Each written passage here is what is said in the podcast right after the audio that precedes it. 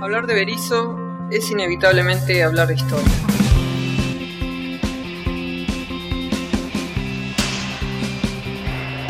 Berizo, historia e historias.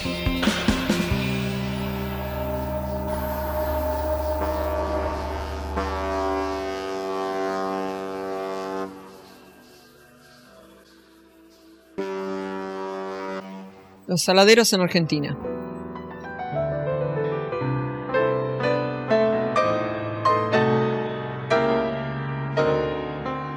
Los saladeros consistían en plantas destinadas a salar carne, con el fin de conservarla por mayor tiempo. Esta industria dominó por más de medio siglo la vida política y económica de las provincias unidas del Río de la Plata, luego de la Revolución de Mayo y hasta el advenimiento de los frigoríficos. En 1788, Francisco Medina instala el primer saladero en la estancia del arroyo Coya, cerca de Colonia del Sacramento, Uruguay, cuya exportación estaba destinada a Brasil, Antillas y Estados Unidos para la alimentación de los esclavos. En 1810, Robert Staples, Juan McNeil, comerciantes ingleses, y Pedro Trapani establecieron el primer saladero en Argentina. El 13 de octubre de 1810, el Correo de Comercio comentaba al respecto.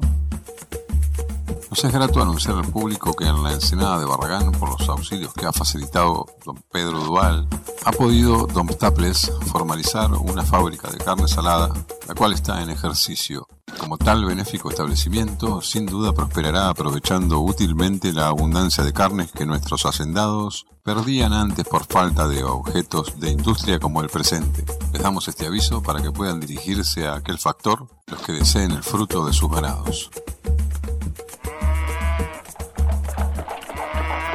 El salado de la carne. A pesar de la cantidad de cabezas de ganado que se sacrificaban en el Río de la Plata, la cual llegó a aproximadamente 600.000 por año, la mayor parte de la carne no era utilizada para el consumo, ya que una vez desollados los vacunos y retirados el cebo, en ocasiones los cuernos y las pezuñas, el resto era desechado. Desde tiempos inmemoriales, las sociedades han buscado distintas formas de conservar los alimentos. En general, los métodos utilizados para ello consistían en someter el alimento a un proceso de deshidratación.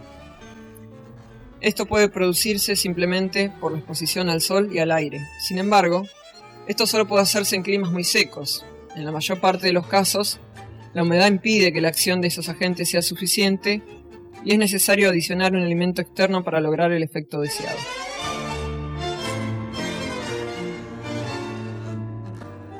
La sal es ideal para esto, ya que ayuda a extraer el agua de las células e inhibe de esa manera el crecimiento bacteriano.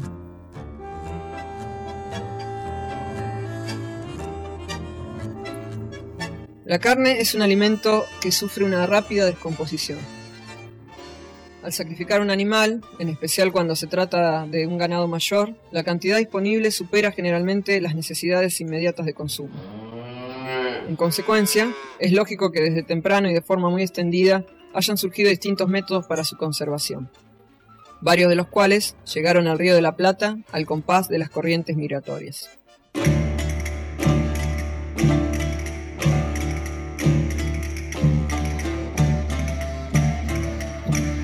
El método más básico consistía en cortar la carne en lonjas, ponerla en salmuera por un breve tiempo, escurrirla y luego dejar secar en pilas entre capas de sal, por alrededor de 45 o 50 días.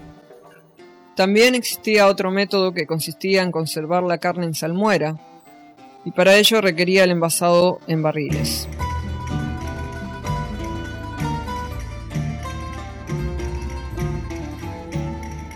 Los saladeros en primera persona. Para poder tener una mirada más cercana sobre lo que pasaba en los saladeros, vamos a compartir el relato de Xavier Marnier, un visitante francés de las costas del Río de la Plata, que en 1850 explicaba cómo se procesaba la carne y las demás partes del animal y cuál era el papel que tenía el trabajador saladeril en esa empresa. Esta tarea resultaba muy dura e insalubre para los trabajadores, que no debían permanecer mucho en estos establecimientos debido a las enfermedades que pulularían en ese medio. Al respecto, decía, Tuve ocasión de visitar detenidamente el saladero de Cambaceres, el mayor y más completo de los existentes hasta hoy. Las escenas que allí se ofrecen no son muy alegres ni agradables al olfato, pero sí muy curiosas de observar. Trataré de describirlas en todo su proceso. Hacia un lado del terreno muy grande, ocupado por secadores, por las máquinas a vapor y los depósitos, se encuentra el corral para los animales vacunos destinados al holocausto. Un hombre de pie sobre una plataforma arroja el lazo sobre uno de esos animales el lazo corre sobre una roldana y va unido a otra cuerda, a la que están atados dos caballos montados. A un grito del enlazador, los jinetes que se han aproximado empolean sus caballos, tirando del lazo y obligan así al novillo que se resiste a llegar y tropezar en un poste donde el degollador le hunde un cuchillo entre las astas.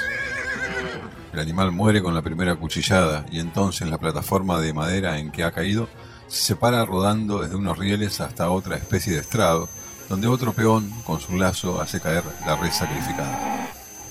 En este último lugar, dos hombres, brazos y piernas desnudos y el cuchillo en la mano, la descuartizan en pocos momentos. La zorra vuelve a su sitio para recibir una nueva víctima y la matanza continúa con espantosa rapidez. Desde las 7 de la mañana hasta la 1 de la tarde son desgollados y despedazados de esta manera, de 300 a 400 novillos. Hay en este establecimiento unos 300 peones, divididos en diferentes grupos, según la tarea particular de cada uno. Mientras funciona el lazo, mientras el desangrador de huella, los carniceros, las piernas desnudas entre la sangre hasta la rodilla, sacan el cuero y cortan la cabeza, y otros transportan la res sobre los rieles hasta unas mesas donde separan la carne del costillar para hacer el tasajo.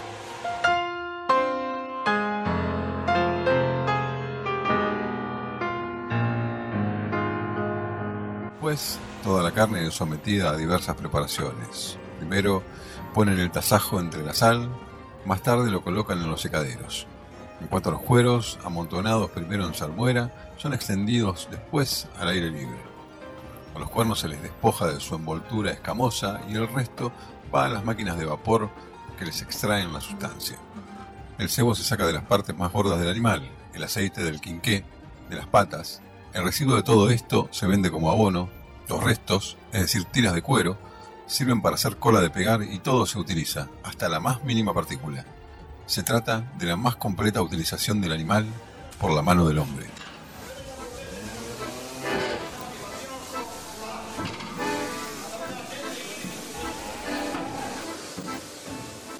Según esta reseña, Vemos que ya se había superado el gran desperdicio que se hacía en los mataderos a campo abierto con el ganado cimarrón antes de que se organizara la producción saladería.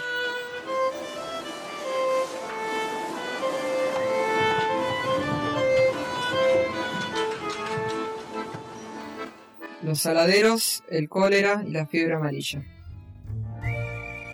Ya mencionamos anteriormente que Juan Berizo y compañía debieron mudar uno de sus frigoríficos desde Barracas del Sur hasta lo que luego sería la ciudad de Berizo.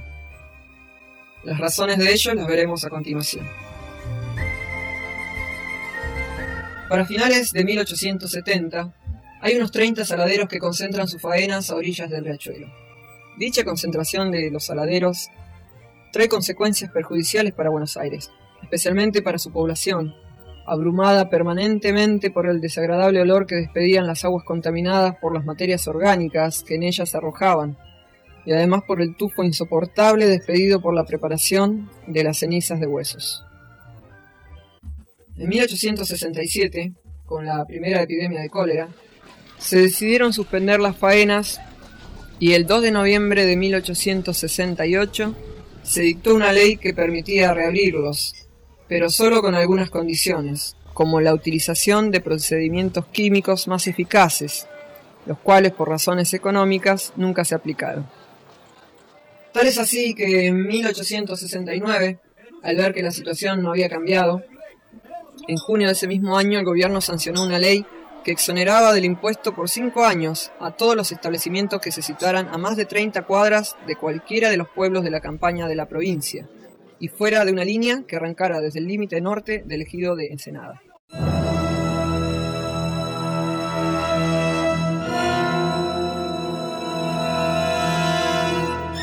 Finalmente, lo que no logró el gobierno por medio de las leyes, lo hizo posible una de las peores epidemias que azotó a Buenos Aires, la fiebre amarilla. Alerta a la población. Los efectos de la epidemia avanzan. La ciudad se ha vuelto un caos. Se estarían viviendo horas de pánico en Buenos Aires. Solo en el día de hoy ya se han contado más de 500 víctimas mortales y se espera que la cifra vaya en aumento. Los muertos se acumulan en las calles y el cementerio del sur habría sobrepasado su capacidad de almacenar cadáveres. El gobierno decretó feriado hasta fin de mes y declaró en emergencia todos los hospitales. Mientras tanto, continúa el éxodo de ciudadanos. Más de dos tercios de los habitantes de Buenos Aires abandonaron sus casas para huir al campo o a los barrios más alejados. Desde el inicio de la epidemia, el Consejo de Higiene acusa a los saladeros y al riachuelo como fuentes peligrosas de contaminación y piden al gobierno que tome las medidas pertinentes, por lo cual, a partir del 11 de marzo, se prohíbe a los saladeros que arrojen residuos al riachuelo. Finalmente, la ley promulgada el 6 de septiembre prohíbe las faenas en los saladeros y las graserías en el municipio de Buenos Aires y sobre el riachuelo. Comienza entonces el éxodo de los saladeros hacia lugares como la denominada Ensenada, entre ellos el que dio origen a la ciudad de Berizo, el Saladero San Juan.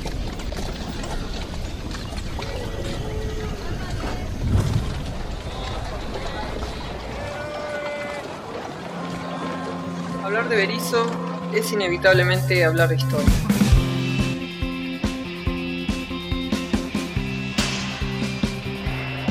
Berizo, historia e historias.